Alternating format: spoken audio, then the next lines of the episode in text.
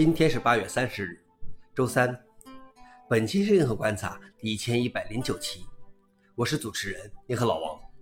今天的观察如下：第一条，谷歌推出用 AI 给 AIGC 图像加水印的工具，该工具名为 SenseID，最初将只提供给谷歌人工智能图像生成器页面帧的用户。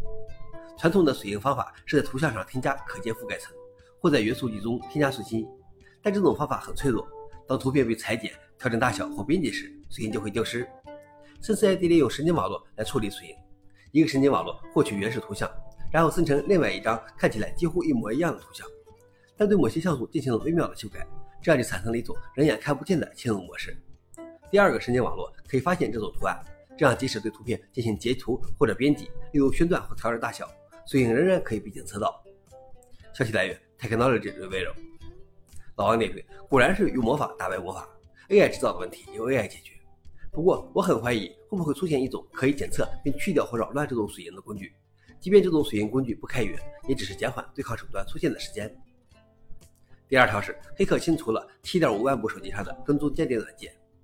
间谍软件允许用户不受限制地访问受害者的设备，其工作方式是在一个人的手机上下载一个应用程序，用一个不会被发现的身份让监控者完全访问该设备。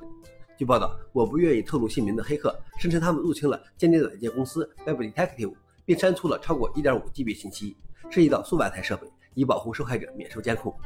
这些间谍软件的用户将不会从他们监控目标那里获得任何新数据。消息来源：Engage。